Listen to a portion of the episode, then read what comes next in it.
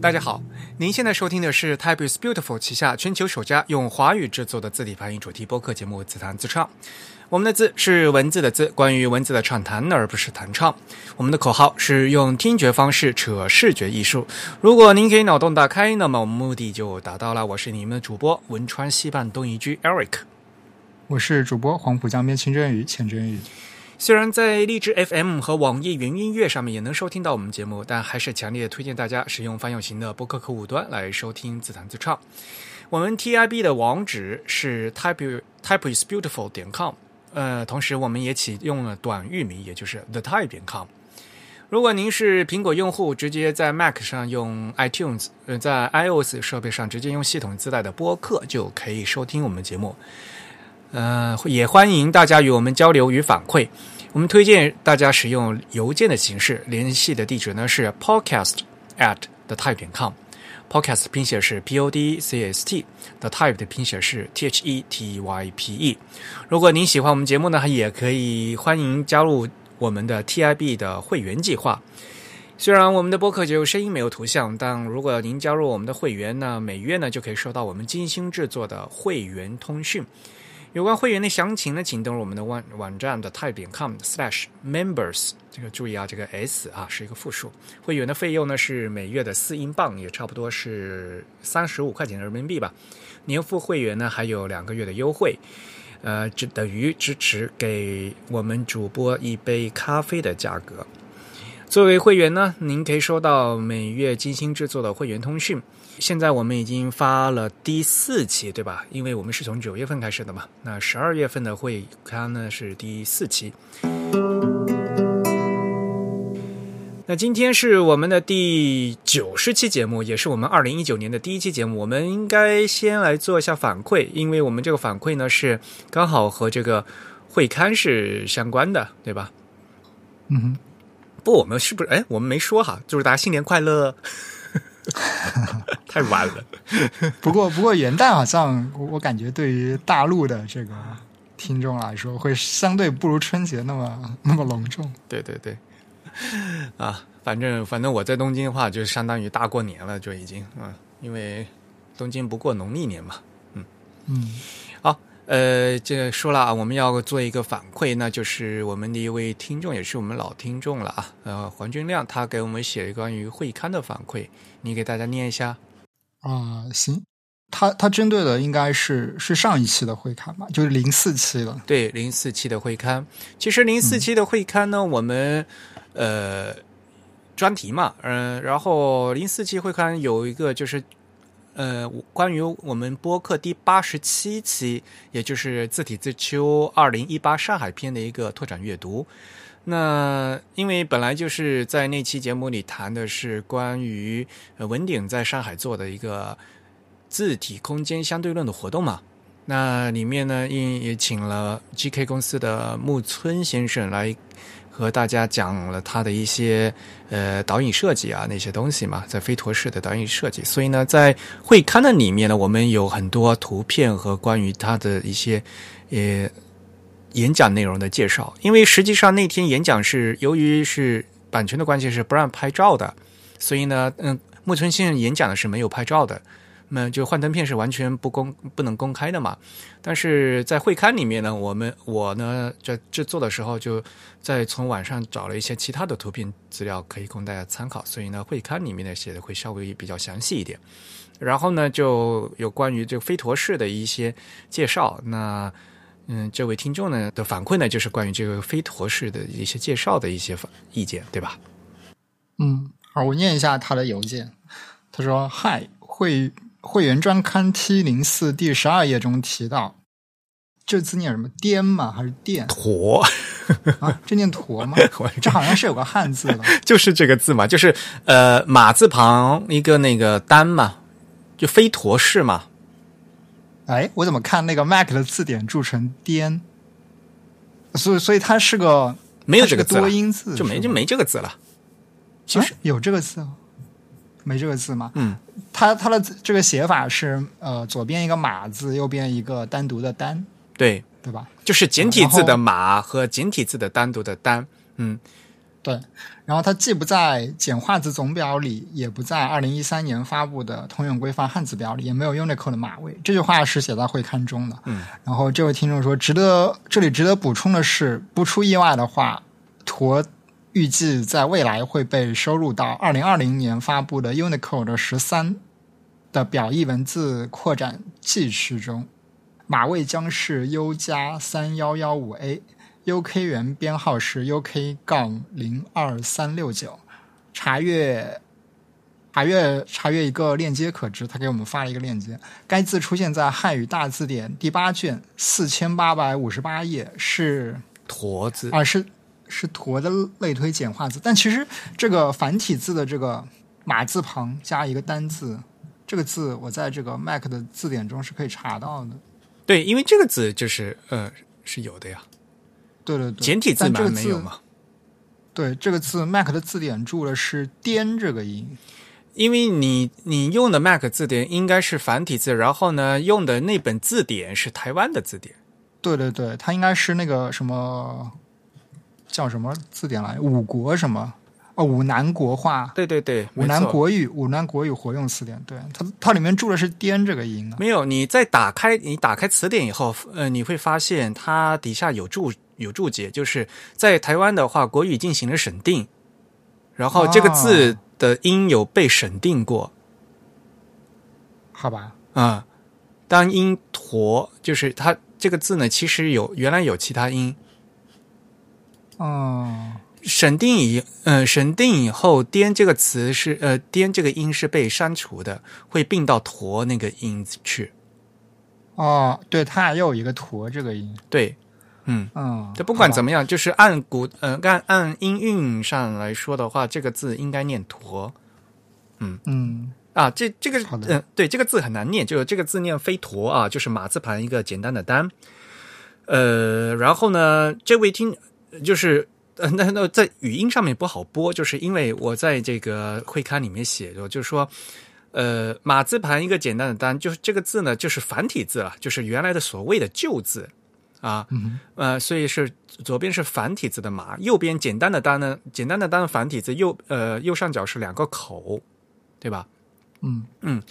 就而它的大家觉得简体字啊，就是左边的马字旁，右边那个简单单的简体字，就左马右单，两边都是简体字的这个字形本身是我指出来的。这个字既不在简化字总表里面，也不在二零一三年发布的通用规范字表里面，也没有 Unicode 的码位。都没有，什么都没有，所以不存在这个字。嗯，这个字不存在简，也就是我在会刊里面说的，就按通俗的话讲，就是说这个字没有简化字。嗯嗯，所以呢，即使现在在大家写的时候，这这在一篇正常的用简体中文字的的报道里面写的时候，依然就这个字还是要用繁体字。嗯嗯，然后这位会员他补充的就是说，这个字呢，将来会被设被二。二零二零年发布的 Unicode 十三的表意文字扩展 G 区里面，嗯嗯，那嗯，就所谓的 CJK 嘛，CJK V，现在现在现 CJK 有没？呃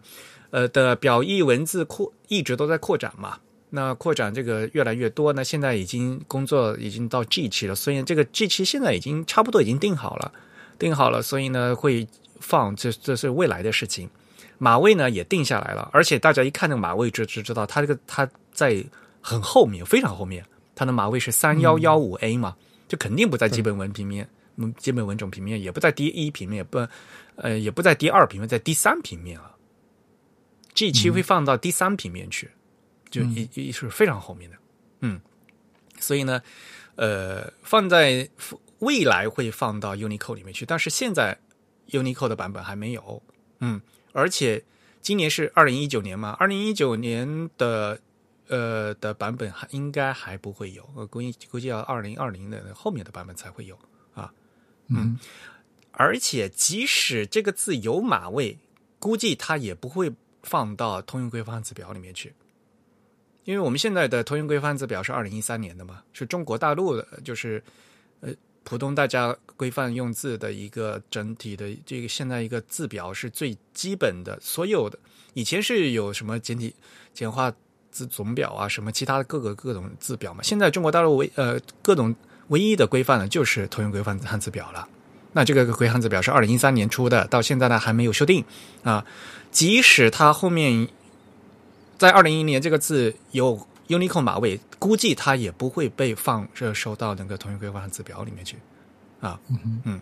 所以也没有办法了。嗯，因为大家也知道嘛，呃，在 Unicode 里面有七八七八万的汉字呢，对吧？就没有我们的通用规范字表才多少啊，对吧？所以呢，这个虽然有 Unicode 编码，就它意思是说，它可以后呢，可能在信息处理上可以被电脑显示，但是它不一定是呃通用的规范汉字啊，也也就是国家不鼓励用的。嗯嗯。然后另外一点就是说，这个字的出典是汉语大字典第八卷的四千八百五十八页。对，呃，汉语大字典这本字典很有问题，就是这里这个字这本字典里面收了一大堆的，就是当年在做做这本字典的时候，做呃做了一大堆类推简化的字。嗯，好吧，嗯。所以这本字典也都嗯是一个很一个很大的问题，嗯，然后什么叫类推简化呢？呃，我在会刊里面也写了，就是为了保持社会用字的规范和汉字字符集的相对稳定，对于就是当年有一个简化呃简化字总表嘛，那对于表外的汉字呢，现在国内大多数的专家意见还是说不要按照那个简化的偏旁进行类推的简化，去深造出一些历史上从来不存在。也没有多大用处的一些生僻字，特别是鱼字、鱼字部、马字部这些，都都是重灾区。嗯，你想鱼字部鱼繁体字底下是四点儿吧？然后呢，呃，现在变成一横了嘛？那所有鱼字部的字都要改吗？嗯，像比如说这个字，这个飞驼的驼，它是马字部嘛？呃，大家也知道在。古汉语里面有大量马字旁的字，然后呢，很绝大多数字都是到现在都变成死字了，就没有用处。像比如说什么“君”呃“君子一言既出，驷马难追”嘛，对吧？大家还记得对吗？“驷马难追”的“驷”是马字旁的“驷”嘛？嗯，但所以在在古代的话，因为有很多跟马是很。有很多是很重要的一个动物嘛，所以呢，有很多关于马的字在古汉语里面造了好多好多各各种花色的毛的马都有特别的字。嗯，但是呢，现就现在这些都是没有用的。你把这些生僻字全部拿出来，再全部做简化字，然后造出一一大堆生一大堆生僻字，结果也是没用，就放在字典里，这个不大好。嗯。所以现在大家就是，嗯，虽然说简化字总表里面当时说，呃，有些嗯偏旁是可以类推的，凡是有这些偏旁和这些部件的话，都可以简化。但是呢，但是那个简化现在的大家多多数还是专家的意见是说，就局限在那个简化字总表里罗列出来的一些字，一些没有就是表所谓的表外的字，一些不常用的字，你就没有必要从嗯再拉出来再去再去简化。那个驼呢，就是其中这一个。嗯，呃，然后汉语大字典呢，在做这本，在做这个字典的，在字典编撰的时候，就干了这个事情，就呃，从历史堆里掏出了一大堆这个不常用的，嗯，不常用的字，然后去简化，然后呢，所以这个字就是它的出处变得有且仅有这个地方有有这个字，唯一出处变成。对，当时其实有一些字典，它那个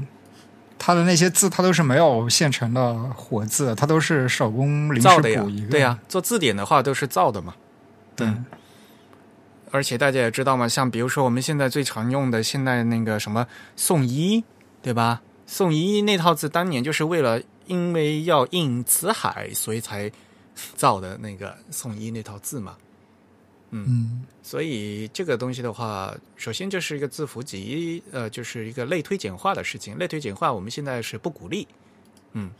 但是呢，呃，虽然是不鼓励了，但是作为信息，因为 Unicode 它的首先它的目标是要有信息交换嘛，对吧？出于信息交换的必要，还是要给它做个编码的。那以后呢，可能会作为编码，但是呢，呃，作为国家的呃通用规范汉字的这样的一个呃语言政策来讲的话，这个字呢还是不暂时呢，它因为它也不在通用规范汉字表里面，它是不鼓励被使用的。嗯嗯，Unicode 里面有好多这样东西的，不要说因为它有呃有很多 Un Unicode 有编码，所以你就可以用了，并不是的啊。Unicode 像有一些区域有一些区块，它是比如说 CJK 兼容汉字，就是专门为了兼容老系统而用的字。但那个那那个区块已经写了，除了向后呃向前兼容的目的以外，请不要使用这个字这个区块的东西，就是有很多是这样的东西。啊，所以大家一定要在使用中注意啊，不要就是说啊，有有有有 Unicode 有字了，就就就都可以用了嘛，对吧？好像给它有了有了一个正式身份一样的啊，因为 Unicode 本身它是为了信息交换的这样的一个最基础的目的而已。嗯嗯嗯，呃，也非常感谢呃黄俊亮呃给我们发来的这个。他而且他发到是我，因为他是会员嘛，所以他就直接发到了我们会员的那个呃邮箱啊，就是 members at the type 点 com。嗯，不过反正我们邮箱的话，呃，有有我们有好多个邮箱。podcast 的话，呃我们播客嘛，就是那个 podcast 的邮箱嘛。啊，会员的话就是可以大家发到那个 members 啊。不过反正会会刊也是我自己做的，反正你发到哪个，我们我们都能都能看见。嗯、好。呃，感谢这位听众的反馈。然后呢，我们给大家播讲一条新闻。嗯，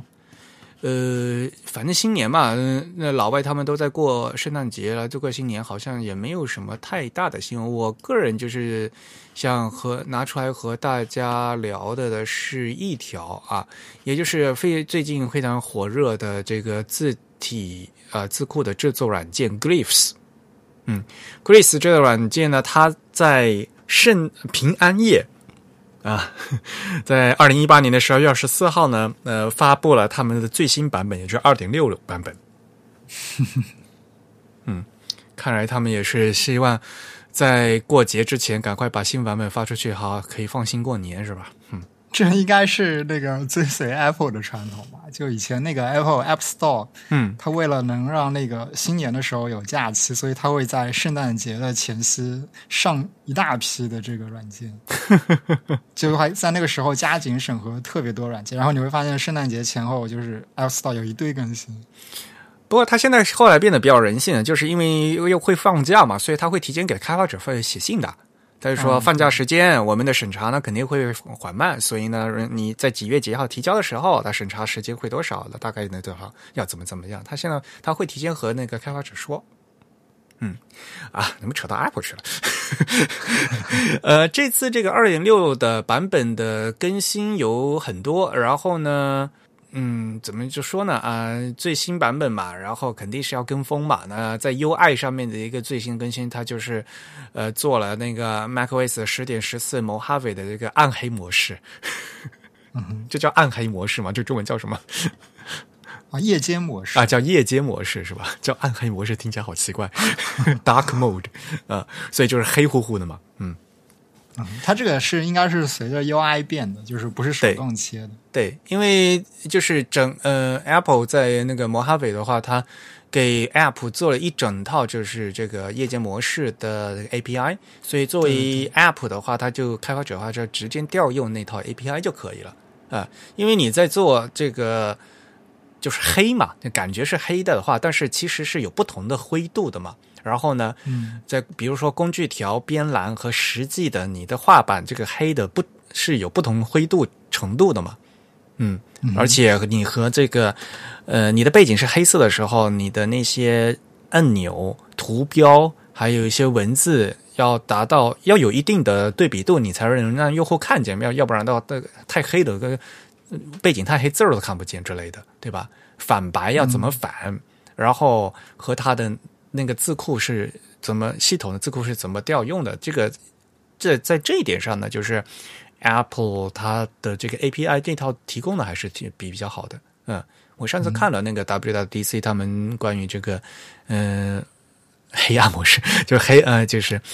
嗯夜间模式的他们的 API 的在设计上的一些东西，感我感觉挺有意思的。但是你觉得太黑是吧？呃。看吧，就是主要是设计软件它有一个习惯问题，就比如说你习惯在一个比较亮的一个画布上做设计的话，可能突然变成黑色就会不太习惯。嗯这个是习惯问题了。然后就是以前我我觉得字体设计软件会好一些，因为字体主要关注的是轮廓跟色彩的关系会相对小一点。没有啊，就是像我用 Photoshop 的话，我就习惯用黑底嘛，因为就以前照片是在暗房出来的嘛，就是像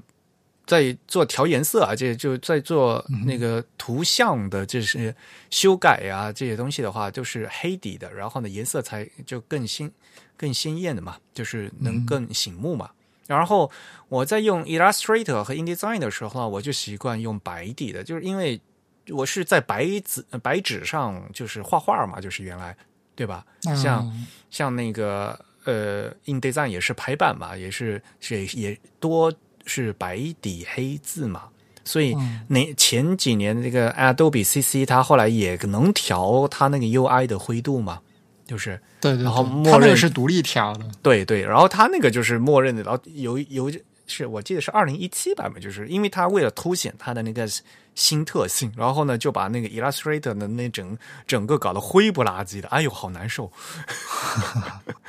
嗯 嗯，所以哎呀，这个是黑暗嗯黑暗模式，大家自己习惯就好。那不管怎么样，Glyphs 说它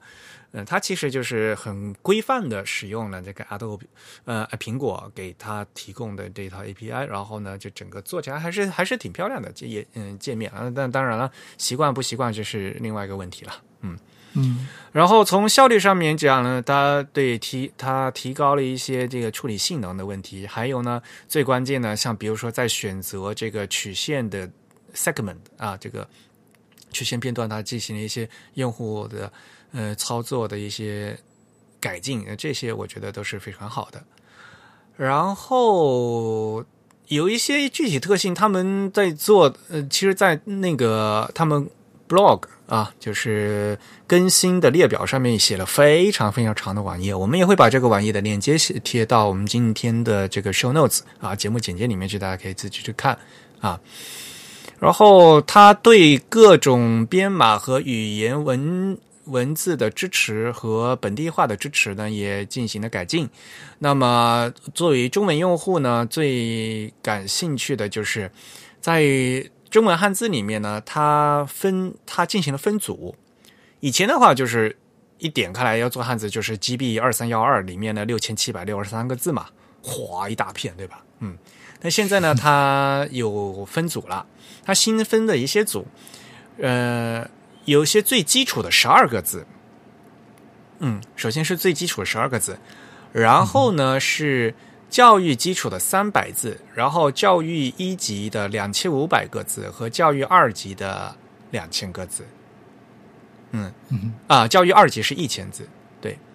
嗯，这些东西的话，其实呢是和就是和我们的那个中国大陆的语文教学的那个教学大纲是一致的，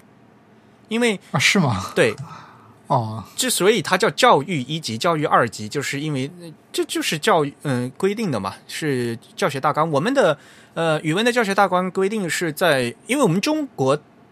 呃现在通就是常用汉字数字是在三千五，嗯，因为大家设设计师都很纠结，到底要做多少字嘛，首先对吧？呃，GB 二三幺二的话，这是一个规范，呃，是六千七百六十三。你做不了这个字啊，你这个字是没有办法，就是单单纯一个 font 的制品做出去的。但是这个实在是太多了。那么有没有更呃实践性的 practical 的一些子集嘛？那么子集的话，那现在它现在新增新增了一个，因为首先常用字是三千五百个，这是肯定的。像我们通用规范汉字表的的一级就是常用字，也就是三千五百个。那在语文课、语文教学里面呢，九年义务教育里也是希望就是肯定要保证，就呃要大家要认这个三千五百字。然后呢，在小学阶段呢要认两千五百字，然后呢剩下的一千字呢要在这个初中阶段就全部认掉。嗯嗯，这是肯定的。嗯所以呢，那就根据这个语文大纲的要求，然后在教育呢是有个教育的，呃，就是要认识这么多字啊，是有这样一个字符字表嘛，应该说。嗯，大家还记得在小学语文课本后，呃，每本课本的最后页都是有生字表的嘛？嗯，因为对于中国的语文教学来讲呢，认字识字是一个很关键的东西嘛。嗯，那他这次呢，就是呃，把语文的教学大纲里面的这样字表呢，放到这个里面来，就是给字体设计师呢一个参考啊。就是毕竟这些字是常用字嘛，所以你呃，这是有个设计考量的问题。当你的时间和呃力呃能力有限的话，你应该。重点放到那些常用字上面嘛，这是肯定的。嗯嗯。然后呢，还有一个就是最基础的十二个字，是这十二个字呢，呃，我听呃可靠消息说是呃根据那个方正他们的习惯做的。啊，是哪十二个字知道吗？打开软件就可以看到了。比如说今天的“金”字，呃，今天的“金”字因为它是菱形的嘛，对吧？再比如说国家的“国”。参考那个字面大小的“国”，啊，比如说你我的“我”，自然的“然”，警察的“警”，还有转动的“转”，报仇的“仇”，风风水的“风”啊，随意的“随”，啊，老鹰的“鹰”，意思的“意”。当然了，还有一个永字八法的“永”，像这些都是非常常见的字。从这里面可以看到一些重要部件的一些规范啊，然后在这里面他还特地感谢了那个耿丹学院的一些学生朋友们对这些呃 U 中文 UI 设计的一些改进，然后呢还有一些插件呢，还有一些就是有各个方面的朋友们都对这软件进行了反馈，那这些呢都反映到了新的版本里面去。嗯挺好的，嗯，就是所以说会有越来越多的设计的朋友们呢，对这个 Glyphs 呢进行了进行了反馈，然后呢，Glyphs 它的嗯开发者啊，也就是格奥格格奥格先生，对吧？呃，也跟我们我们中文社区的大家，其实像比如说我们三年的几位朋友都有直接的联系嘛，所以呢，这样的话，他这样。沟通是非常畅通的啊，嗯，毕竟 Glyphs 它还是以西文为基础的，所以呢，怎样让这样的一个工具更呃方便的来制作中文啊？呃，这也是我们自己母语者呢需要提出一些更好的需求，对吧？嗯。呃，反正软件在不断的改进，呢可能新版本也会有各种各样的 bug 了。那大家在使用的时候呢，也也可以进进行不断的反馈，好吧？嗯。好，那么新闻就先说到这里。你看吧，我都唠叨了半个小时了。我们来讲主主题吧。我们今天主题本来是要叫主编来的，结果主编没来。对，主编比较忙。哎呀，真是！因为去年主编来的时候呢，我们和主编聊了就是西文字体的一个无衬线的一些系列嘛，对吧？我们从 Johnston、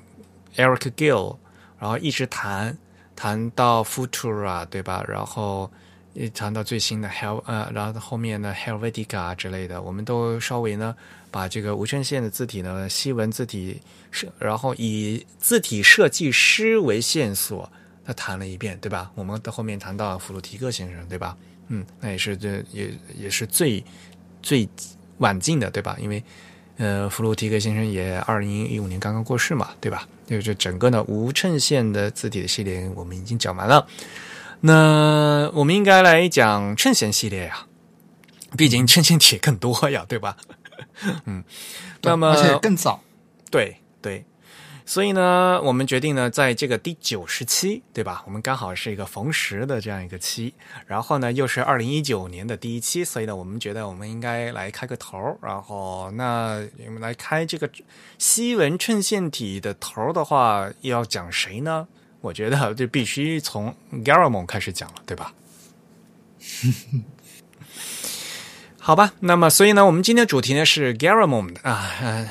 Garamond 加拉蒙是吧？中文嗯，应该念加拉蒙。嗯嗯，我一直不知道他这个他这个的是发音的吗？还是嗯不发音啊？在法语里面是不发音的。但在英语里是不是会发音？呃，所以就无所谓了。呃，你英国人他可能，呃，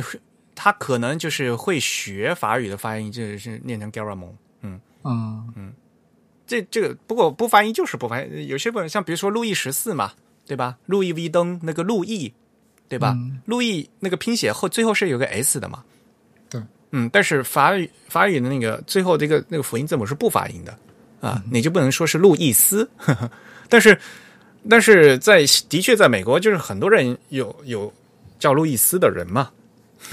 但不管怎么样，比如说在路易威登里面，对吧？路易十四世，对吧？像这个这肯定是路易，而不是路易斯，对吧？嗯嗯，这其实是一个语音和这个拼写不对应的这个变化了，有个历史过程。对，所以呢，我们就开始纠结他的名字了啊。呃，我们说的，呃，我们嗯，他这位非常有名的这位，他应该叫刻字师吧，对吧？啊，Punch Cutter。Cutter，Punch Cutter 啊，对，我们待会儿还会跟他讲的什么叫 Punch Cutter。那他的名字叫 Claude Claude Garamond。然后呢，其实啊，就是因为这个最后一个字母不发音，所以呢，连他的名字怎么拼都是一个学术界的争论。嗯现就是如果你按英语念的话，就是念 Garamond 嘛，就是 G A R A M O N 嘛。那么最后一个字母是 D 还是 T 都不知道呢。嗯，估计大家现在去看那个，比如说你在选字体的时候，有好多叫 Garamond 的字体嘛。那在字体里面呢，现在呃，大家一般都会拼写成就最后一个字母拼写成 D 啊，就是 Garamond 啊，就是拼写成那个样子。嗯，字体一般都是，但是实际上呢，呃，这个是活人 啊，这个人这个人物的名字，一般来讲大家都会拼，嗯、倾向于拼写成 Garamond，就是 T，嗯，拼用字母 T 来拼写。嗯，这所以就很烦呐、呃，这也是法语的一个坑啊，就是因为最后一个字母，最后一个字母不，嗯，不发音，但是要写出来，所以就会有这样各种各各种各样的问题。嗯。嗯法语，像大家学法语就知道了。哎呀，这个像名词要加复数啊、呃复数一定要加 s，但是这个 s 又不念出来。哎呀，说明它在这个呃比较早的法语里面是不是是有发音的？对对，它肯定是有，所以它才会有这个痕痕迹留下来嘛这个音就没有了。对，没错，所以就是所谓的拼写和发音不一致嘛。嗯，所以在欧洲语言一直一直都会有正书法，它在隔一段时间的时候，发现语音和文字不一致的话，它就需要来改拼写嘛。嗯那音拼写和发音非常一致的，就相对来讲，就是比如说，呃，西班牙语、意大利语，这个就拼写和发音非常一致，就是你怎么怎么发音就怎么写啊，说明他们的正书法出现的比较晚吧？应不，他们是隔一段时间他们就改革，就是改正书法，他们会不断不断的改，嗯。然后在欧洲也像最典最典型的就是英语啊，大全世界大家都在学英语，可大家都没意识到英语是这种拼写和发音最最不规则的，以至于每个英语的单词大家都要看后面的音标才会念，重音也不规则，然后拼写也不规则。它英语的历史太复杂，然后呃都是大杂烩嘛，层次太多了。嗯嗯嗯啊，这这是另外一回事了。呃，所以呢，我们今天要说的 Claude，嗯，Claude Garamond 这个人呢，他是法国人。嗯，因此呢，啊，如果你要真念用法语念是 Claude Garamond 啊。g a h a m 呃，如果一般来讲的话，要拼写他这个人物的名字的话，可能会把这个 Garamond 的后面的用 T 啊，但是如果是字体的名字的话，大家更倾向于拼写 D，反正就现在是也这个习惯了啊。嗯然后呢，刚才提到了，这他我们现在都说啊，这他是设计师，可是这是 designer 这个词，设计师这个词本身是很晚近的一个词，对吧？对，design 这个词是很晚近的，大家其实想想，在这像在现代汉语里面，设计这个词以前都没有设计师这个是这种说法嘛，对对吧？那盖尔梦是什么时候的人？他是十六世纪的人，也是明朝，中国是明朝，对，那时候那时候怎么叫不叫设计师嘛，对吧？嗯，对吧？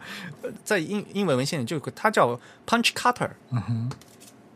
那如果你一定要翻的话，是自冲雕刻师嘛？但是我觉得这个东西的话，对于一般人来讲，听起来挺拗口的。所以我觉得，就平时啊，你跟他介绍 Garamond 是谁啊，他职业，你就跟他说是刻字师傅，不就完了吗？嗯哼，对吧？就是刻字师对吧？啊。对于一般人来讲，你跟他说刻字师也就足够了啊，因为就是大家想，就相当于时代的话呢，呃是呃地方呢是在法国，然后呢时代呢就是像中国的明朝那个时候啊，十六世纪啊，然后呢有这么一位刻字师啊，他叫加拉蒙，嗯，那因为他做的这些他刻的字特别好嘛，所以现在呢有不断的复刻和按照他的他刻出来这个字的字体言传下来嘛。嗯哼，所以呢，呃，他在历这个西文的字，在西文字体的历史上面是一个非常著名的一个人物。嗯，那后世呢也有很多字体呢，就很多字呢是复刻他的字，也有很多跟他完我跟这个完全不相干的字以他的字体命名之类的啊。这个我们后面这个我们以前讲过。对，我们以前也讲过，我们待会儿后面也有具体讲啊。但是，所以呢，就是说，在西文里面的话呢，呃，就会以他为命名的字体也有很多。但是，当然了，以人名来命名字体的话，这个古今中外都有嘛，对吧？像咱们中国的话，说楷书的话，我们有什么？有颜体，有流体嘛，对吧？对，嗯，那在呃，在西西方嗯的世界里面呢，就更多了。像我们今天有加拉蒙，加拉蒙有加拉蒙体，对吧？我们像比如说迪多有迪多体，对吧？嗯，巴斯嗯巴斯克维尔有巴斯克维尔体，对吧？这些都人的名字嘛，对吧？呃嗯、以至于像我们待稍后也会讲，像那个本博体，本博体本博虽然是一个人的名字，但但它其实复刻的是加拉蒙的字嘛。嗯，对，对所以所以这这些东西以人名来命名字体，这个事情是古今中外都有的啊，这个是很常见的。好，那么，所以我们再说回来，他是一个刻字师。刚才我说了，嗯，你一定要翻译啊，正确的翻译应该是自冲雕刻师，这个就比较复杂了，对吧？你要跟大家讲一讲什么叫自冲？呃，这个讲起来比较抽象吧。简单来说，它是那个，呃，它是一个呃用来压制压制一个反向字母的一个东西啊，压压制一个正正向字母的一个东西，可以这样来说，对吧？对，因为我们之所以叫自冲，就是冲压法做，嗯嗯，因为大家首先要，我们要在，可能我们有新的听众嘛，对吧？所以呢，我们老听众可能都知道嘛，但是有新听众的话，或者可以老听众可以跟我们在一起再复习一下嘛，这些其实是基础知识了，对啊，嗯啊，我们要说活字，活字其实是反的、凸的，对吧？对，就是就是镜像文字嘛，我们看的我们的活字是反的、凸的。那么为了要做这个活字，我们需要有字母，嗯，字母就应该是正的正字的凹的，对，嗯，在正字在正字的凹的里面才能做出反的凸的活字嘛，嗯嗯，所以呢是啊，所以字母在日语里面叫母形。叫母。Ma matrix，啊，英语叫 matrix，嗯，英语叫 matrix，嗯，呃，日语叫母形。啊。然后字母又是怎么做的呢？呃，在东亚地区很多字母是直接雕刻出来的，有雕刻的字母啊，然后有电镀出来的字母。那在西方呢，很多字母其实是冲压出来的。嗯嗯，冲压法不不不太适合呃汉字嘛，所以在东东亚很少用冲压法啊，也有非常少啊，嗯，这大的字才才好用，小的字根本就做不出来，就是一一一冲下去乱七八糟的 啊。东亚像江别利他们都都用的是电镀的嘛，嗯，呃，是但是西方一直的很多都是用这个冲压法的，所以你冲压的话，你就是需要一个冲的东西去给它压压成那个凹的字母嘛，所以自冲就是一个凸的反的一个东西，对吧？嗯，凸的反的，然后这个东西用英文新念叫 punch。大家可以想象嘛，那个呃英语里面的 punch 其实就就是冲击，就是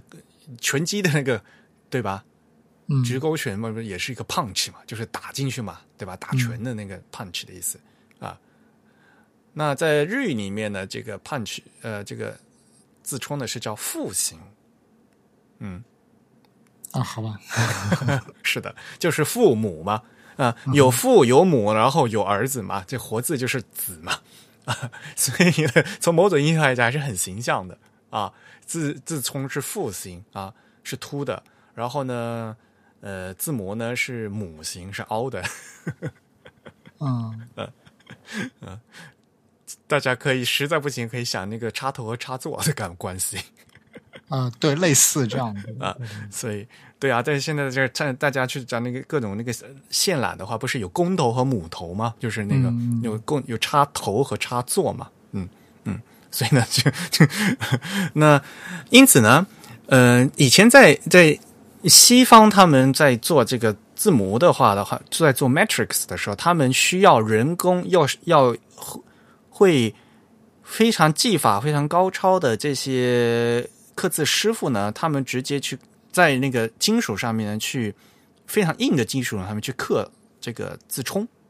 嗯。然后呢再打到那个相对软的那个铜模里面去，嗯，来做，嗯、所以刻字师他们直接刻的是字冲，在西方里面，啊，大家觉得好像在中国的话，好像中国的话刻字。嗯，汉字的话，他们刻字书，他们直就直接刻出来的活字嘛，是吧？感觉是那样子，其实不是的，啊、啊，木活字的话，可能你是直接直接刻一个就刻一个嘛，啊，呃，之所以要做的是自冲，是因为你做完自冲以后，有了有了 punch 以后，它可它可以拿去做成字母。啊，有了字母以后，我我就可以做一个模子，我可以做好多好多东西嘛，就可以量产了。啊，因为西文字母它是可以量产的嘛，嗯。嗯，汉字的话，嗯对吧？嗯，常用字你可以多做几个字，那不常用字你刻一个足够了，啊，就很少这种量产的需求，啊，像西文的话，你你刻一一个 e 字母 e 是肯定不够的呀，一个单词里面可能都需要有三个字母 e 呢，对不对？对。所以这个量量产很重要。啊，所以呃真正刻字师傅他们刻的是能为了能用量产做字母用的字冲，嗯，所以呢，刻这个字冲的这个人呢，就叫刻字冲的师傅嘛，所以是叫 punch cutter，嗯嗯，就 cutting punch 嘛，所以呢，他这个职业叫看呃 punch cutter，所以说我们直接讲说他是一个非呃字体设计师，这个这个说起来就很奇怪，牛头不对马嘴嘛，对吧？所以呢，呃，他实际上做的他是刻字的工作啊，这个说他是刻字师傅，才才是更贴切的东西。嗯，但你说他做的工作室 design 是设计吗？那也是啊，也是设计啊，那肯定的呀，对吧？因为他直接刻出来的东西就是影影响直接影响到这个签字活字的造型嘛。嗯，对，不过要看要看他刻的这个，因为我们现在对设计的定义其实蕴蕴含了这个原创的含义嘛。但是很多人可能觉得这个传统的这个旧时代的这个工匠，他们可能在原创性上会相对比较少，因为他们可能更多的是有一个蓝本在临摹或者是复制的这样一个过程。嗯，但是 Garamond 有 Garamond 的体在嘛？对对对，所以这也是他被额外称为设计师的原因，是因为它形成了它有原创性的东西。那你这样说的话，就像那那你说颜真卿是设计师吗？这反正听起来就怪怪的嘛，对吧？这个其实就之所以大家认为一些中国的书法家他不是设计师，是因为书法更多被归作一种艺术类的东西，就是它更不强调这个可复制性，它更强调的是这个艺术的那种单篇的这种原创。嗯，就它没有一些可复制的地方，再加上中国的书法本来就很难被定义成字体。嗯，对，这完全是不一样的东西嘛。嗯、对对对，它不像活字。嗯而且更更重要的就是像嗯，有一个工艺的问题嘛，就是呃，你说书法的话那是艺术嘛，但是你做你这金属活字这个是工匠的事情。对吧？嗯它不是一个是艺术，嗯，给人感觉和那个就是传统里面大家觉得好像和那个艺术创作又是另外一回事儿嘛。嗯。而且这的确就是以前是这个金属加工嘛，这个是体力活，然后真的是要敲敲打打的，就是这这这是一个，就所以我们说这是刻字师傅嘛，就是一个嗯。手手艺活儿，嗯，这是一个非常精细的手艺活儿，嗯大家要想一想，嗯，比如说排正文十 point，对吧？或者八一些特别小的字八 point，嗯，这些都是要实际同等物理大小的签字去做的，那需要人去刻的。嗯，这个蝇头小楷呀，以前不是说嘛，就是如果汉字的话，对吧？那么在呃西文里面的话，这些都是需要用字冲字模那去，那需要字模去种嘛。那做字模呢，就需要是字冲嘛，这都这字冲都是要这些呃这些字冲雕刻师去去准备的嘛。而且呢，就是在金属时代最最关键，就是他们所有东西都是原始物理尺寸大小的。就是你对吧？这点很重要，你不可能那那像现在这样拿去缩放嘛。所以你刻二十四 point 的字的话，它就是按照二十四 point 的笔画粗细对比度拿去刻的。嗯，你按你要刻八 point 的字的话，因为八 point 只有那么一点儿嘛，所以呢，它只能在这么那么大块的金属上进行雕刻嘛。所以呢，嗯细节啊这些方面的话是肯定是不一样的。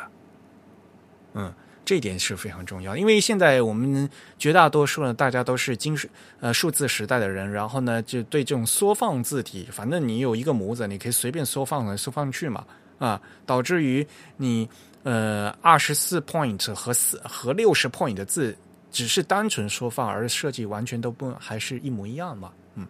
但但是在金属实体的上面，这是不可能的事情。嗯。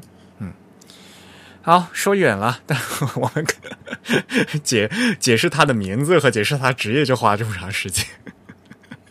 对，是因为他的这个职业距离我们现在实在太远了，一些工艺和技术可能会对大家来说比较陌生一点，对对也比较抽象。对，所以啊，我就觉得就是有时候啊，嗯、像比如说我们讲加加拉蒙，大家可以去读维基百科，嗯。但是呢，我觉得就是说，读维基百科的话，你需要有一些基础知识，你才知道他他讲的是些什么东西。的的，他可能对那个理解会不透彻，就是为什么、为什么他叫就刚才我解释的，为什么把他叫成为设计师会觉得很奇怪嘛，对吧？就各种各样的事情，嗯。然后，而但是呢，从历史上来讲的话，呃，加拉蒙首先呢，它有一个非常重要的一一点呢，就是它是第一个呃专门为别人做字刻字的人，他就是把这个刻字啊当成一个买卖来做了。嗯嗯，因为在在之前的话呢，像比如说在意大利啊，像比如说有那个奥杜斯马鲁提乌斯，他们不是呃，他们自己有印刷厂吗？但是呢，他们的就是自己，他们自己印刷厂，他们自己刻字，他们自己用，就没有给别人做。嗯嗯，而加拉蒙呢，他是自己呢，他是受雇于人，比如说呃呃要要刻什么字了，然后呢跟他说，然后他呢就专门刻好，他是专门以刻字为生，然后给别人做的。对，嗯嗯，他是第一个向其他呃印刷厂来卖这个活字、卖这个字冲的。所以呢，也从这个意义上来讲的话，就是呃，这西方的它这西文的到这个阶段呢，它就开始呢就进一步的分工了嘛。对，嗯，这点也是在就在整个印刷行业的这个印刷工业分工是一个很关键的事情。以前都是在一个印刷所，所有的事情都都做完了，但是现在呢，它是有专门刻字的，是刻字的。呃，那同样一个刻字的人，他可以受雇于很多人，呃，很多个印刷所，这样会导致于各个印刷所都用他这个师傅的字，也反过来就导致了他的字的这样的更更为广泛的、更为广泛的传播，嗯对吧？因为在你也知道嘛，在古代这个也是要靠口碑的嘛，对吧？谁家师傅刻字刻得好，那就去请他去刻嘛，对吧？嗯嗯以前的话呢，在在加拉蒙之前的话，因为呃刻字师傅都是都是在印刷所里面，他自己为他自己印刷所做，没有给没有帮别人干活的啊。对他其实比较容易被他比较容易被资本家垄断嘛，就是 就因为作为一个匠人，他其实手艺是一种资源嘛。那么通常来说，这个看印刷厂或者是出版商，他希望能垄断这个资源，但说明那个盖尔梦他有一定的能力，能能去摆脱这种束缚。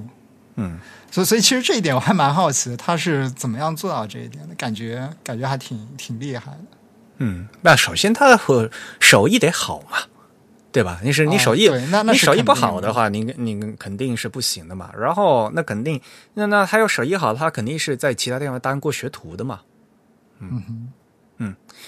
那我们就先从他的生平开始讲，因为说实话啊，就是大家对那个 g a r a m o n 的字啊，各种各种 g a r g a r a m o n 体啊、加拉蒙体啊，这个大家好像就谈的比较欢，反而对他的这个生平好像不是很很了解。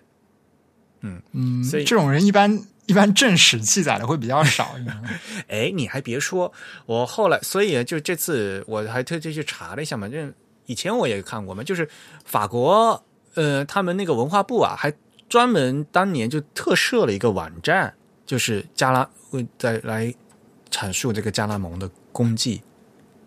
啊，是法国文化部做的官方的一个网站，很厉害的。但现在这些网站都没了，是吧？对，就没有了。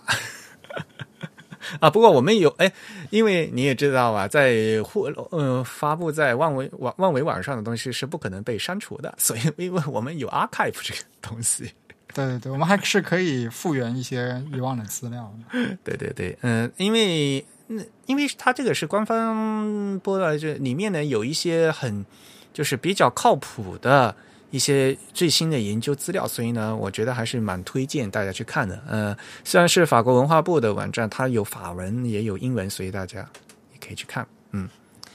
好，那我们也就大概的跟大家介绍一下吧。呃，这位就是他的生平啊，克洛德·加拉蒙先生。嗯，刚才说了，呃，他是啊，他出生于一四八零年。一四八零，大家如果没有概念的话，哈，呃，中国是明朝啊，明成化十六年啊，嗯，所以大家可以想象他是什么时候的人。那他呃，出生于法国的巴黎，所以是正正宗嗯正宗的法国人。呃，但是如果熟悉这个印刷史的时候，大家也知道嘛，在在那之前的话，其实意大利是欧洲印刷的一个中心嘛。嗯嗯嗯，呃在那时候呢，像刚才我提到的，就是什么阿尔杜斯、马努提乌斯嘛，呃，像在文艺复兴的时候，他们这个自他自己开了一个阿尔多印刷呃印刷所嘛，对，嗯。呃，阿尔德印刷所开所，呃，就是是在一四九四年啊，嗯，嗯这么正是早吗？一四九四年对、啊，设立的，对，所以、啊。呃，马，但是马马鲁提乌斯本身，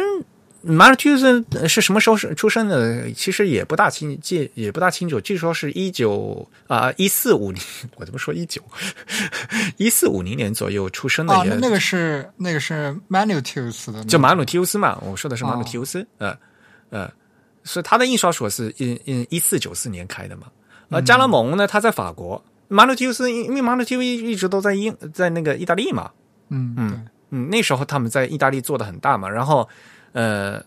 就我们所谓在学那个字体史的时候，不是说有什么威尼斯体啊，就是那种 old style 嘛，对吧？就是 old face，就就所谓的老式字体嘛，嗯，那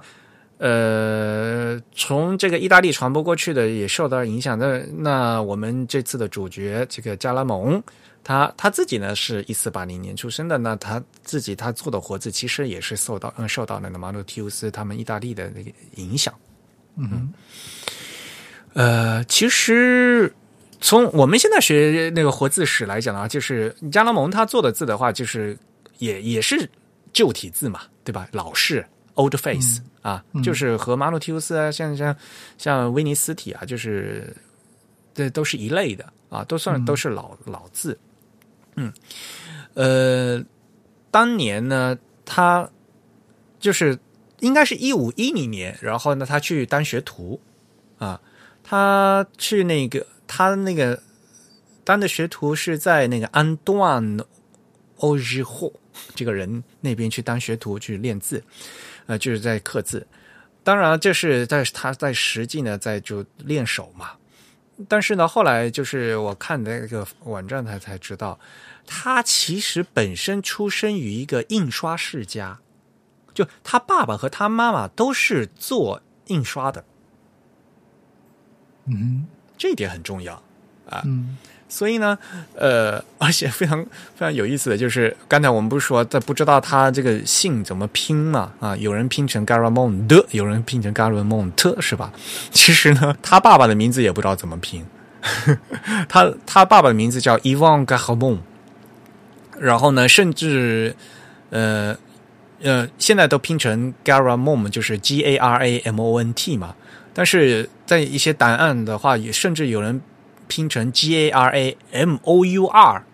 啊，念成 Gamma Mook、哦 都有啊，就各种啊啊。他妈妈的名字叫 Françoise 巴比耶啊，弗朗索瓦斯巴比巴比耶啊，就他爸呃呃，他两位呃，他爸爸妈妈就双亲都是印刷所，而且呃，他的母亲非常长寿。科洛德科洛德加拉蒙他自己过世的时候，他写遗嘱啊，过世的时候他母亲还在世。嗯嗯，然后所以在遗嘱里面，他还有写，比如说他的那些，就是他的那些印刷的那些活儿啊，呃就那些财产要要要要给他妈妈怎么怎么样，有有一些那些东西嗯哼啊、所以呢，就是他出生在一个印刷世家，他自己呢在去那边当过学徒啊。然后从私人生活来讲的话，他有两个老婆，第一位妻子好像很早就过世了，然后呢就续了一位，嗯。嗯。嗯。那他在一五一零年这学徒学完以后，后来他就开始自己单干，呃，然后一五三零年呢，他就学他呢也是一开始肯定做这种东西的话是依葫芦画瓢嘛，所以呢，他也是参照了就当那个奥杜斯啊，就奥定印刷所的那些活字啊，按照那些活字他自己呢做了一些活字，然后一五三零年他自己他第一次用他自己做的字，他字的来进行印刷，然后出版啊，这是一五一五三零年的事情。然后再后面来讲的话呢，就是因为他做的字很漂亮嘛，口碑比较多了嘛，然后现在开始就是他帮人家就开始生意就开始红火起来了嘛，就做了很多了。嗯，应该来说，他在职业生涯里非常重要的一点是，一五四零年左右，他刻了一套那个希腊的字母。嗯，那套字呢，也是当年的那个法国，就是皇家去委托他来刻，因为他他刻的比较好嘛，刻的非常精细，所以就让他去做刻。然后那套希腊字母现在称为就是国王的希腊字母啊，那个黑啊句话法国有很多这种名字的字啊，对，就我对啊，因为就是，但就是当年，呃呃，他们皇家印刷所要做一套字嘛，所以呢，嗯，就国王的字嘛，啊，我们以前可能有跟大家情况是国王的罗马体嘛，那对的 h o m a n du 画嘛，那是 h o m a n 嘛，就是罗马体嘛。嗯。那呃，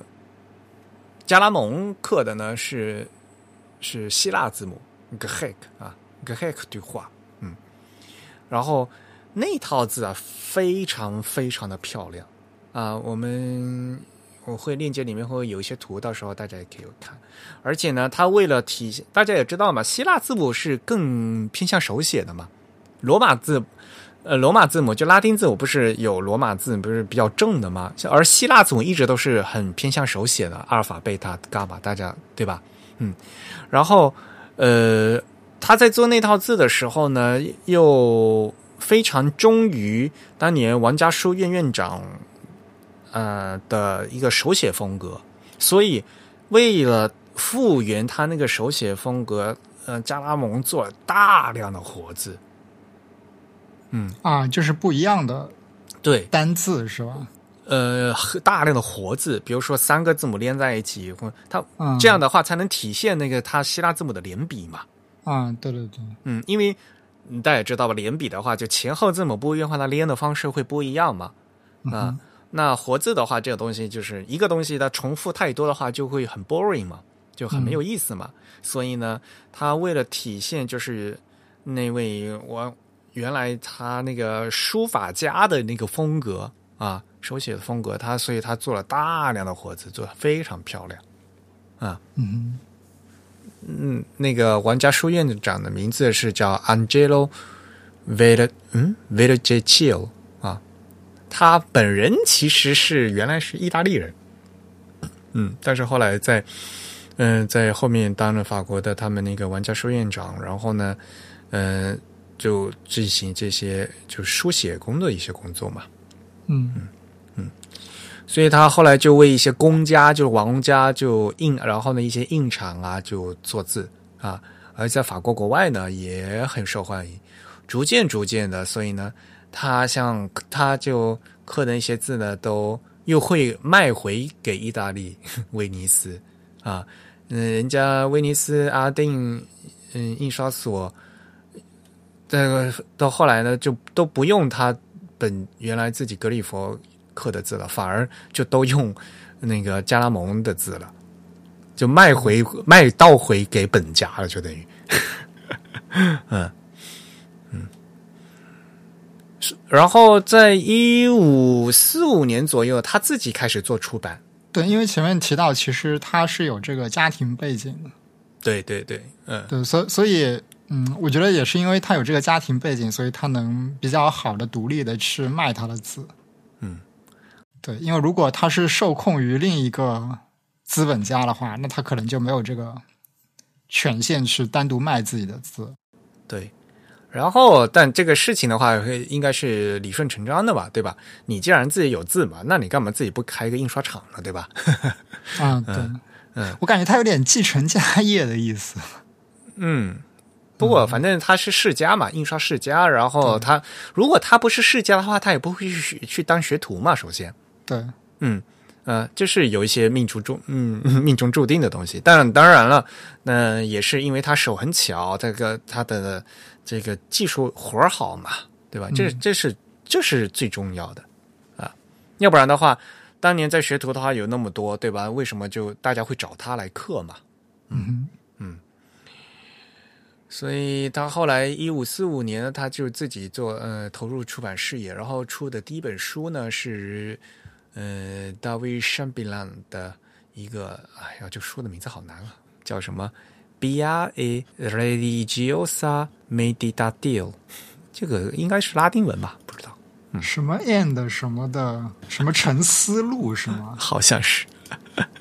啊、那个那个 med meditate 那个不知道怎么念了，meditative 这样一个拼，应该是跟 meditation 对对对，宗教沉思录好像是。对，应该什么什么的沉思录。嗯嗯，啊，不过他说话说回来，他那个他的意大利体做的没有他的那个罗马政体有名，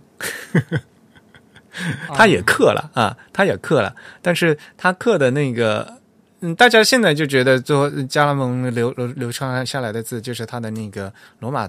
呃罗马政体就比较多嘛，嗯对，他也做一些意大利体，但是做的没没那么有名。嗯，我们后面也会说，其实我们现在看到的很多字体里面的 Garamond 被叫做 Garamond 字体里面的那些意大利斜体，不是 Garamond 本人做的。啊，对对对，这个是找别的活字字体拼到一起的。呃，对对对，因为风格是一样的嘛，嗯嗯，就拼到一起了。但是很多的不是、啊，可能是葛冉荣的，对吧？对对对对，实际上这个 italic 体和这个 Roman 体可以认为是两种区别比较大的字体。以前是根本就是两种体呀、对，嗯，就像咱们中文，你就就比如说你你有宋体字有楷体字一样的嘛。嗯，所以这也是我们以前说的嘛，就是为你要配意大利体，呃，这西文有意大利斜体的话，那中文怎么配？其实就从理论上讲，就用楷体是一个从逻各种逻辑上来讲都很正确的一个东西，对不对？因为意大利体的话，这这就是倾向于手写的嘛，它那个它并不是说它是单纯的斜体嘛，这个事情我们也说过很多次了嘛，嗯嗯，所以呃，意大利就是罗马正体和意大利斜体放到一个 font 是非常晚近的事情，嗯嗯，是非常晚近的事情，嗯。然后，像无衬线体出现也是更晚近的事情了。对无衬线体几乎到普及以后，都都都是二战以后的事情了。对，嗯啊嗯，虽然嗯，当然了，雏形又很早可以出现，对吧？嗯，所以啊，大家其实嗯想想一下，呃，欧洲在西文字体这个发展史的话，并没有想大家想象的历史那么悠久。对，嗯，毕竟就是文艺复兴左右开始。对，而文艺复兴呢，这个很对一个出发点是那个古登堡嘛，对吧？对，啊，那毕竟呃，作为因为中国人来讲的话，因为中国的印刷史是很长的嘛，啊，所以呢，和可能会跟这个西方来相比，然后就觉得哎，好像 呃，这个相对来讲，这个时间线来讲的话，不是很长啊。嗯。嗯。嗯，那最后。加拉蒙他逝世呢是在一五六一年，据说是，嗯，所以他活的也不是非常，才五十几岁吧，嗯。嗯，不止吧？就是他的出生年份，如果是按一八四零年算的话，那就一四一四对一四一四八零年，对。但他的出生年份其实是有争议，对，就不是很确定。对，如果按一四八零年的话，他要多活三十三，那就是那就八十多岁了，对吧？嗯，因为一开始说，呃，有一个资料说是他是一五一零年出生，啊，对对对，嗯，但是呢，后来才发现一五一年，现在最新的研究资料表明，一五一年应该是他当他去学徒的啊时候，而不是他出生的日子啊。那他算是非常长寿了，在那个年代啊，如果他能活到八十岁了。对呀，所以反正这种各种史料也，反正以后也会有进，如果有新的资料出来的话，可能也会把老的资料是修改嘛。嗯，不管怎么样呢，呃，有一种资料说是他是一四八零年出生的，这是有争议的。但是他死的时候死的是确定的，死的是一五六一年是肯定没有问题的，因为他那个遗嘱是那个那个档案是在的。啊，嗯。然后他死掉以后呢，他的那些活字啊、字冲啊，就就变卖给其他家了嘛。嗯，其中非常有名的像那个嗯吉奥姆勒贝啊啊吉吉尧姆勒贝呃勒贝。但是如果大家学嗯去翻知道一些西方的那个西文的活字史的话，这也是一个非常著名的人物啊勒贝。嗯。还有被卖给，比如说 Andre Michel，，还有最最著名的就是 Christopher Plantan。嗯，说到普兰达嘛，嗯，呃，普兰普朗坦啊，中文叫普朗坦，比利时的那个是吗？对，因为普兰坦，嗯，这个人的名字叫 Christopher Plantan，然后他是法国人。啊。啊，但是呢，他后来呢就到比利时的安特卫普去开印刷所，嗯，所以呢。呃，普兰坦印刷所是在安特卫普，是在比利时，但是这个人他本人是法国人，嗯。嗯，这很重要。啊。然后呢，所以现在呀，呃，像我，我去年不是呃，已经是去年了，对，去年不是也也去了那个普兰达印刷所嘛，嗯嗯，所以因在普兰达印刷所里面呢，保留了很多就是呃加拉蒙他自己刻的。字冲有非常多，大量的，嗯，所以如果大家现在有机会到那个安特卫普的普兰达印刷所，一定要去亲眼看一看 当年加拉梦他自己刻的字冲，非常漂亮，嗯嗯，还在，嗯，刻的非常好。后来呢，加拉蒙他过世嘛，因所以呢，他这些字啊被变卖到各个地方。所以非常有意思，就后来资料还显示，勒贝他儿子啊，还写信给那个布兰达印刷所的人啊，布兰达布兰达印刷所，他后来不是他他继承给他的女婿了嘛？但所以他名姓就变了嘛，啊，变成莫雷图斯嘛。所以现在那个布达布兰达印刷所的他那个博物馆的名字叫普兰达莫雷图斯印刷所嘛，就是有两个名字嘛，嗯，就后来呢，这。勒贝的儿子还写写信给那个莫雷图斯说：“哎，我们是不是换一下，进行字母一些交易啊？因为大家各自都有一点这个加拉蒙的字，但是大家都不全，呵 呵所以呢，我们换一换，然后呢凑一下啊，能把那字号凑齐。啊，嗯，对，后来还有发生过这种事情，所以很好玩儿。因为大家知道嘛，如果字模的话，就每个字号你做印刷的话，你要有各个字号都得配齐呀，才才能用啊。对，但我觉得他那些其实之后也基本上作为一种收藏了，就可能就比较少用。没有有有一些那个字刻字的话，就是他要嗯，他要去借字冲来做字模，知道吗？对对对，嗯，所以这个就是我们呃所谓的呃设字体设计师哈，就是我们的刻字师啊，科洛德·加拉蒙的这个生平。嗯呃，所以其实我们刚才也就顺便讲了一些他的，就是他的一些作品嘛，对吧？对，但他的作品其实都没有具体的名称，除了我们看看到了一些，比如说他雕刻的那一整套这个希腊希腊腊字母的题，那是因为有相应的文献留下来嘛，对吧？对对，对，其他其实都是一些比较散散乱的东西。呃，但是很多嘛，但是就是因此，因为他有给别人卖，所以呢，这这这这这有都是有记载的，这是这是加拉蒙刻的字，嗯，就啊主要还是以文献印刷品的形式留下来的所以但比较多。所以当年就印刷所他他自己会记录嘛啊，这个字呢是加拉蒙的字，嗯嗯，所以后来就直接管管这个字叫加拉蒙体了嘛，就变成嗯嗯嘎哈蒙嘎哈蒙，就就就直接这么叫了嘛。嗯然后呢，现在呢，就是很重要一点，就是因为他当年都是签字时代嘛，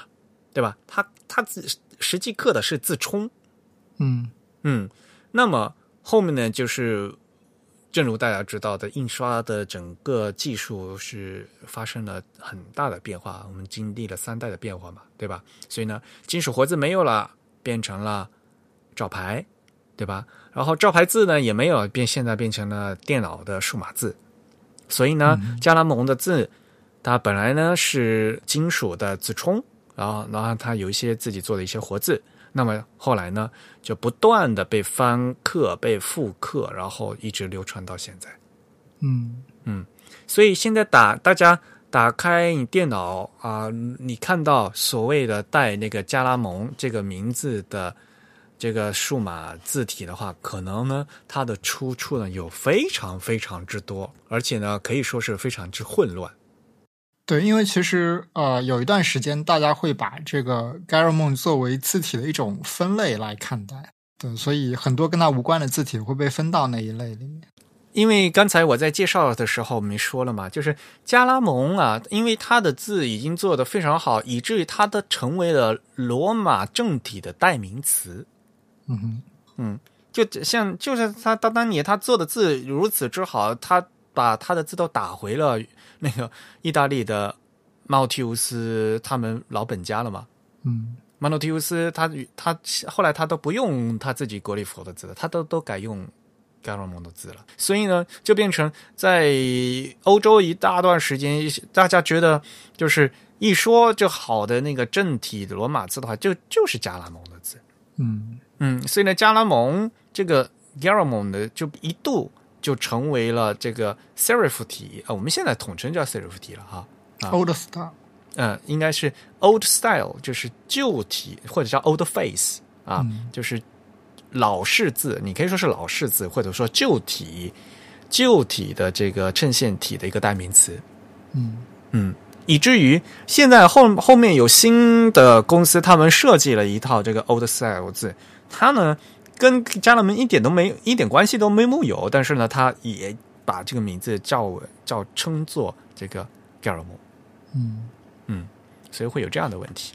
嗯大家打开电脑的话，就可以发现有好多 Garamond。那但是有些 Gar 有些 Garamond 呢是 Garamond 复刻的，呃，是正宗的复刻 Garamond 的 Garamond。有些呢是复刻别人刻字别的刻字时的 Garamond，不是 Garamond 本人的。嗯还有一些就根本就其实都不算是老式字的，根本不是一个类别的的 Garamond，所以这个事情就搞得非常复杂。嗯，这现在电脑字体的话，其实有一有一大部分呢，的确是根据 Garamond 本人的字体做出的复刻的 Garamond，还有一些呢，很多是那个另外一个人 Jean Jean Janon 啊，可能是那个让亚农的字嗯啊，是另外一个刻字师傅做的。嗯啊，还有刚才说的，即使罗马正体可能是盖拉蒙自己，但是呢，它这个电脑字库里面配的意大利斜体，可能呢是罗贝尔和格朗荣，罗贝尔格朗荣的字。嗯，Adobe 的那个就是嗯，对，像很多就是呃，它的意大利斜体是找别人就是拼的。再细分的话，就是往往可能是一，即使你是一个模子刻出来的，呃，根据不同的厂家，它可能名字也会不一样。比如说，苹果有 Apple Garamond，对吧？Adobe 有 Adobe Garamond，对吧？然后 Adobe 它自己有 Adobe Garamond Pro，呃，罗伯特斯林巴赫做的嘛，嗯，但是罗伯特斯林巴赫他自己后来又还又又做了一个 Premiere，对吧？Premiere 也也是，我觉得 Premiere 是做的最好、最最最忠诚于那个加拉蒙加拉蒙的。嗯啊所以这个事情啊，就是非常扯，搞得现搞得现在就非常乱了。嗯，这个东西的话，其实大家可以参照，就是我翻译的小林章先生的那个新闻字体，就是第一本的那个蓝色那一本啊。日本有一个章节就叫“各式加拉蒙”，这里面就说嘛，名字里带有加拉蒙的字库，就像比如说叫 Garamond 啊，叫 Castellan 或者叫 Bodini 这种这种字库有很多，但是名字并不能证明它的正统性啊，顶多也就是说以前有过这样的这样一个名字的一个活活字的制造商，那当今的字体公司在设计与其风格相近的。的字体的时候呢，用原先这个活字制造的名字来命名而已嗯啊，它只是借了一个名字而已啊。嗯经常有有些人说，呃 g a r a m o n 的最好的一个复刻版本，像有些人就很偏爱那个施腾呃德国的施腾佩尔的公司的版本啊，施腾佩尔 g a r a m o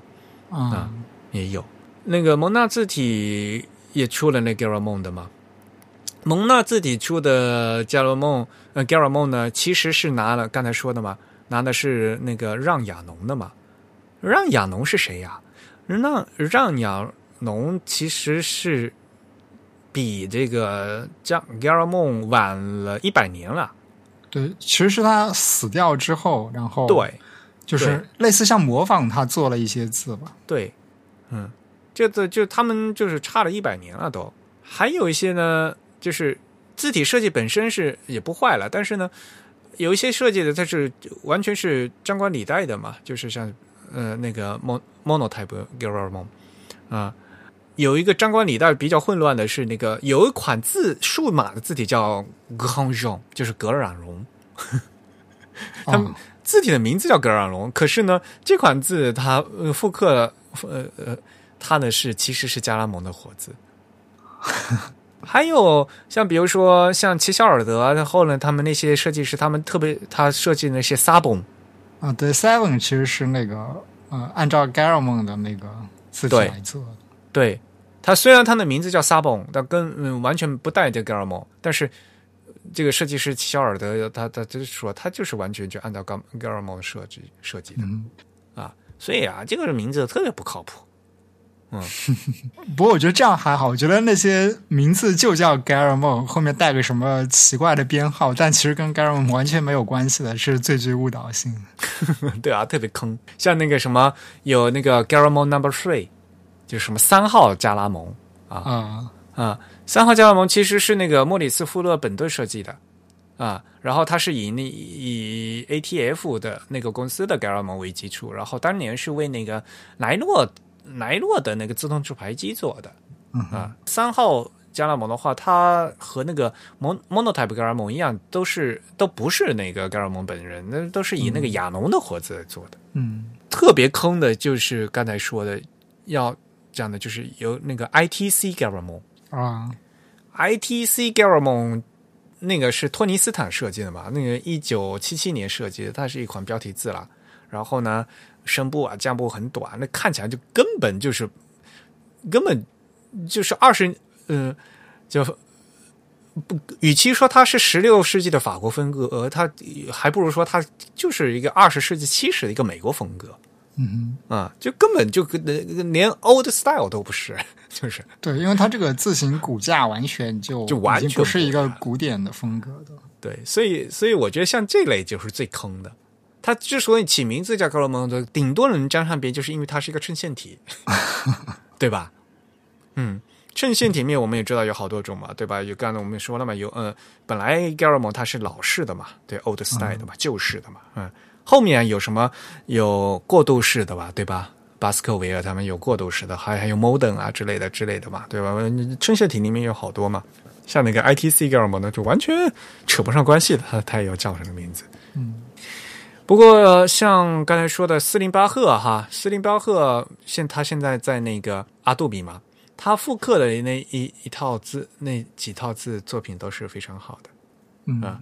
所以呢，阿杜比 Garamond 是非是一九八九年做的嘛，但是呢，我刚才说了，呃，最好的呢是那个叫 Garamond Premier 啊、p r e m i e r 那个版本，可能诶 Premier 是要另付费的吧？反正我记得以前是要另外付付费买的。我现在那个 Adobe Fonts 里面有有没有啊？啊，你是说那个 Type Kit 里面是吗？啊，对，原来叫 TypeKit 嘛，现在叫啊 Adobe Font。嗯不知道哎。斯林巴赫他自己也说，也是他为了做这个 Garon Premier，也是一九八八年他特地到那个普兰达姆博物馆，他自己去看了，啊，嗯，然后呢去研究了，就当年就真正的那个阿嗯格拉蒙留下来的字。加拉蒙还不是还印了好呃做了好多那个希腊字母啊，那些就就是实物那边都有的啊，嗯所以反正做的还是比较细，嗯，比较细心的。而因为它这个 Garon Premier，它这套字呢，它是有那个呃视觉字号的，所以呢也方非常方便精细的使用。嗯，所以呢，我们大家现在看到真正电脑上能用的这个 Garamond 呢，其实呢是一个非常一个大杂烩东西，大家呢可能 要要小心啊。对，很可能用到的叫 Garamond 的字体，并不是 Garamond 这个刻字师他的手记，可能跟他是完全没有关系的。甚至连都跟的不是一类字都不是，就从这个 字体风格上面来说的话，嗯所以其实挑选字体是不能单看字体名称的。对对对，嗯。不过话说回来，呃，苹果当年也用了 Garamond 来做的那个他们的那个商标，对吧？对他们用的是 ITC 的那个，呃，但们所以他后来就重新做了嘛，所以那套字叫 Apple Garamond 嘛，好吧？嗯，他直接叫 Apple Garamond 的嘛，就是当年苹果的 logo 还是那个彩虹型的那一套。嗯哼，但他那个应该是拿 ITC 那个改的，改的，对对对对，嗯，所以那套字其实它那个其实跟字体的质量并不好。也不好，对，嗯，而且从风格上面来讲的话，也是差了很多了，也就是典型的美国字嘛。对对，那个算是比被比较诟病的一次设计吧。之后苹果就不再用这个了，说明当时苹果也没什么文化。没有，这是典型的美国文化嘛，对吧？嗯，就是它那个彩虹色的那个标志吧，对对对，经典的，下面一个衬线体的 Apple，、嗯九十年代吧，我记得当时这真正为苹果代工的是那个 Bitstream 那家公司，啊，对，嗯，Bitstream 还是一呃老牌的那个呃非常老牌的字体工字体厂商嘛。嗯嗯，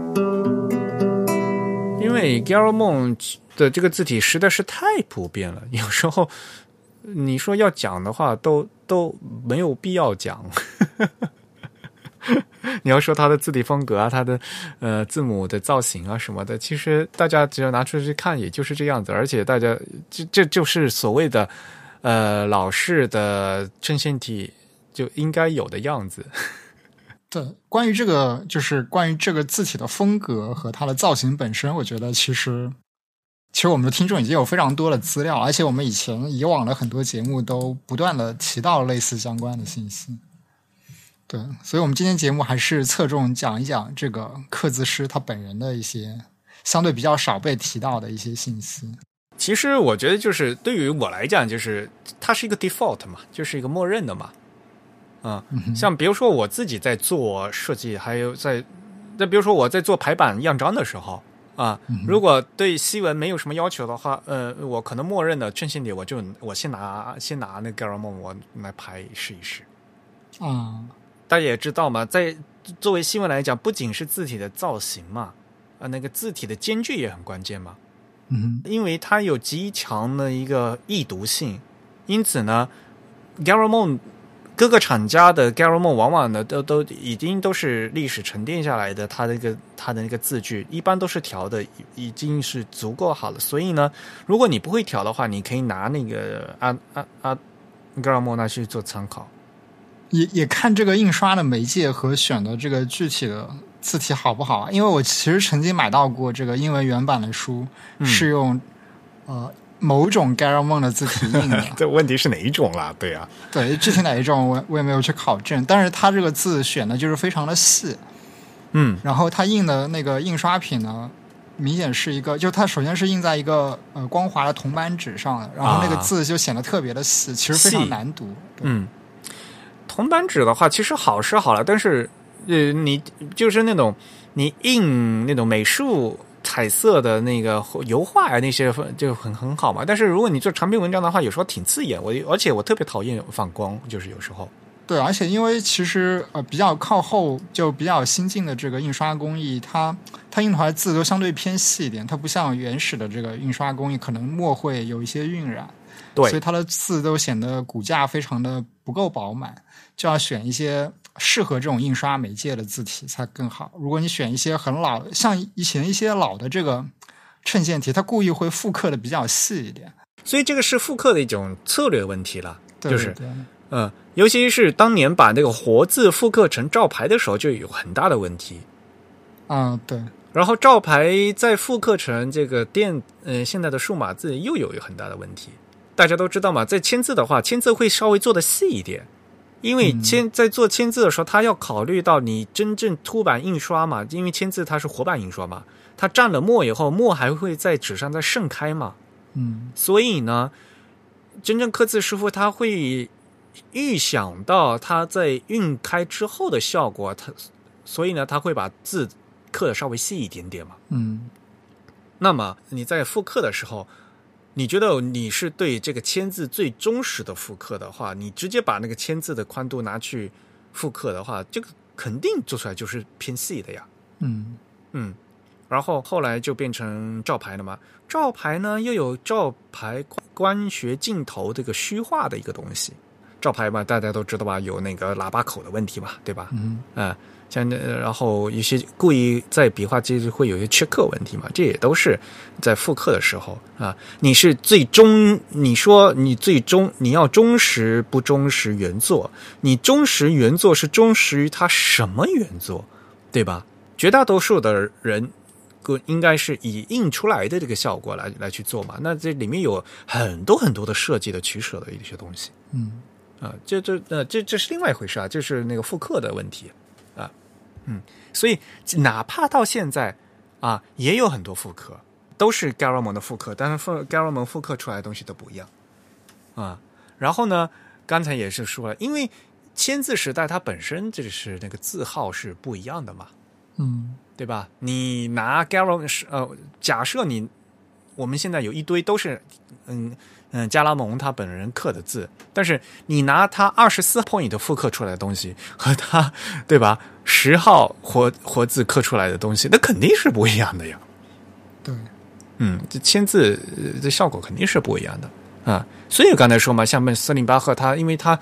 他做的那套他是有那个视觉字号的，所以相对来讲，就现在我们就用了会比较靠谱一点嘛。嗯，那真正的在加拉蒙的话，他可能没有，他并也不可能像斯林巴赫他现在做视觉字号的话，他分的那么细。他会做到 caption，会有 display，会有 text，但他视觉字号它就分了好多类。然后每一类里面又有字重的区分，所以这个都都是也是四零呃四零八号它本身它在以加拉蒙它这个字号的四十字号基础上，然后它再进行设计加工，再进行自重展开，而且是用 Open Type 特性，它重新用背背节曲线画的，然后这个这里面又是一个呃造型的取取决的一个过程了。嗯嗯，其实到现在为止，就是以以至于就用太烂了，我都觉得啊，在日本的话，就是很多日本的设计师就觉得，反正西文正线就用加拉蒙，然后呢无正线呢就用 Helvetica 啊，啊，反而就都不会用其他的东西。然后现在在就说，大家应该多学一些其他的西文的，多用加拉蒙以外的衬线词。嗯，不过中国其实还好，中国可能还是 Times 用的多。呃，对，对，对，所以他以后我们讲到 Times，我们再讲这个问题，对吧？哎、嗯这是有一个有一个历史的一个过程，因为我们 Times 呢是 Times New Roman 本身它它是一个报纸的一个字体，它本来不适合正文排版，说实话。对吧？所以我相对来讲的话，嗯、中嗯、中国设计师的老是用 Times，日本设计师老用 Garam 的，相对来讲 Garam 还是一个相对还还是更好的一个，更像是专业设计师的一个选择。嗯嗯，更有设计感。说实话，呃中国的一些 Times 就都是都是被那个 Windows 的默认带坏的。那个其实日本也是，日本很多很多就非设计师，他们打开 Word，日本的 Word 在以前哈，以现在已经不是了。以前的话，日本的 Word 它默认是 Century，啊，所以好多人就是一般不懂的、不懂西文的人，反正他打开 Word，反正默认就是用 Century，就直接用 Century。我们也不说 Century 这个这块字的造型怎么样，Century 有一个致命的缺点是 Century 那款字当年是在那个 Win Windows 他们那边是没有 Italic，这个对于一个西文字体来讲是致命的弱点，对吧？所以呢，呃当然现在的默认已经改掉了。呃，中文的默认也改掉了嘛，默认西文也不是那个 Time Times New Roman 了，以前是现在现在应该是一个定制的一个新的，对一款蛮现代的一款衬线体。现在就是也很少用衬线体，衬线体可能只有在 Word 这样的软件里面才会有。我我就是 Word 默认嘛，就对对对，因为现在应该是一款定制的一款，应该是什么那个 C Cl- Clear Type 那一对 Clear Type 之后都是以都是一套以 C 打头的嘛对对对，，Caribbean 啊之类的吧，就都都是那那那一套嘛，嗯嗯，所以就说大众的审美啊，就是这个不靠谱的，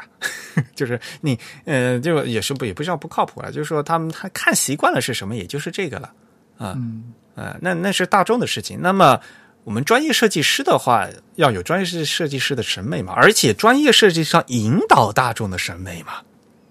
这个很关键的。啊，专业设计师你自己都不靠谱的话，你你你怎么样还去创造好的作品去引导大众呢？对不对？嗯反正 Garamond 的能用好也是一个呃很好的一个事情了。啊，当然了，这个用字的话，那就是又是新闻排版的 另外一个另外一个问题了，对不对？嗯嗯，好吧，那么我们今天就用这个机会呢，就跟大家给大家介绍了我们的在中国明朝时期的一个生于法国巴黎的一个刻字师。在在欧洲的话，差不多是文艺复兴的中后期吧，对对对后期了，比较比较晚期了，对。不过想起来也是影响深刻啊！现在我们大家电脑 Mac 里面、电脑里面都还都有他的字，所以还是要感谢他的。嗯，好了，那今天节目差不多就到这里。好，那也感谢大家收听本期的节目。如果大家对我们的节目有什么意见或者反馈的话呢，还是可以写邮件给我们，我们的邮箱地址是 podcast at the type 点 com。同时，大家也可以在社交网站上关注我们，在呃新浪微博、在微信以及在这个 Twitter 上都搜索 the type 就可以找到我们。同时，在 Facebook 上搜索 types beautiful 也是我们的这个专业。啊，最后呢，也再次鼓励大家参加我们的会员计划。一月份的那个会刊呢，啊，我还没做完。但封面已经出来了，对吧？大家能在微信的这个推送上看到我们的封面。我们会在每一个月的一号就封呃公布封面，嗯，然后还是老样子嘛，我们因为我们是隔周二播出嘛，所以基本上来讲呢，每个月肯定会至少会有两期节目啊，有时候可能还会有三期节目就播客。那么我们会在前呃两期嗯节目，因为我们隔周二嘛，所以在中间一一周一个周二是没有播客节目的，那一个周二呢会发会刊。那所以呢，呃，这个月的会刊如果不出意外的话，应该是在一月十五号给嗯、发给大家。嗯，好吧，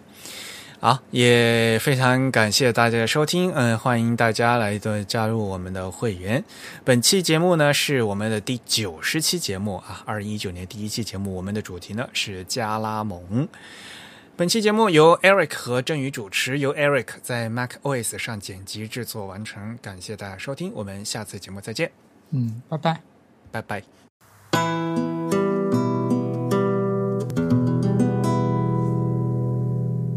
哎哎，我发现这个 Touch Bar 上原来是有这个 QuickTime 的快捷操作的。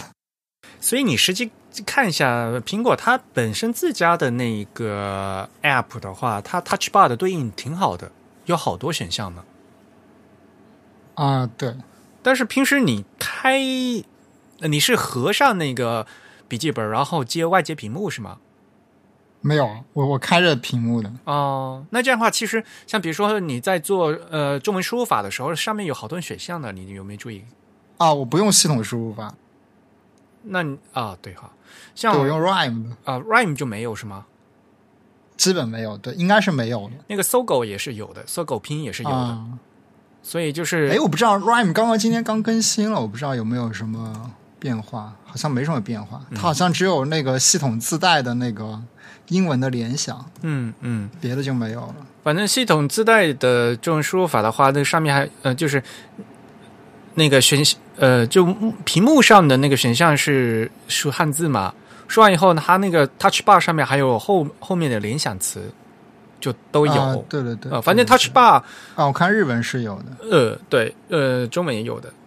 Anyway，反正就是 Touch Bar 的对应还是挺好的。然后其实 Adobe 的软件的话，Touch Bar 上也有一些东西，但是我就觉得有时候很尴尬。好吧，那 Touch Bar 就是说你，其实它是一个新的东西嘛，需要用户去学，先用户先先得知道那上面有什么东西。对我我挺挺不喜欢那个 Adobe 那套有 Touch Bar 的，因为 Adobe 那套原来是有那个功能键的嘛，就是 F 一到嗯 F 九都是有用的。然后现在这个 Touch Bar 就把功能键的位置占去占了这样子我按功能键会有点不习惯。要不然你把那个可以把功能键再开起来嘛，可以的。对，就按按那个 FN 是可以调出功能键，对的但是嗯会看不到嘛，就是你不按 FN 的时候，你看不到那个键位在哪里。嗯嗯嗯，就手感就跟原来不一样，原来是有实体键的，就能看到那个键位在哪里。Touch Bar 的那个另外一个问题，就是因为它它的那个它那个键位是随着你那个实际操作变化而变化的嘛，就像有一点像右键菜单嘛，对，对吧？所以呢，这样的学习成本很高，就是啊你不、是你不仅要记得，就是说这是呃，你你得记得什么时候有这个按键，你还得记得这个按键在什么地方。就是因为那毕竟是个条儿嘛，比如说它条儿左边条右边，这个这这个条上面还是有顺序的嘛，对吧？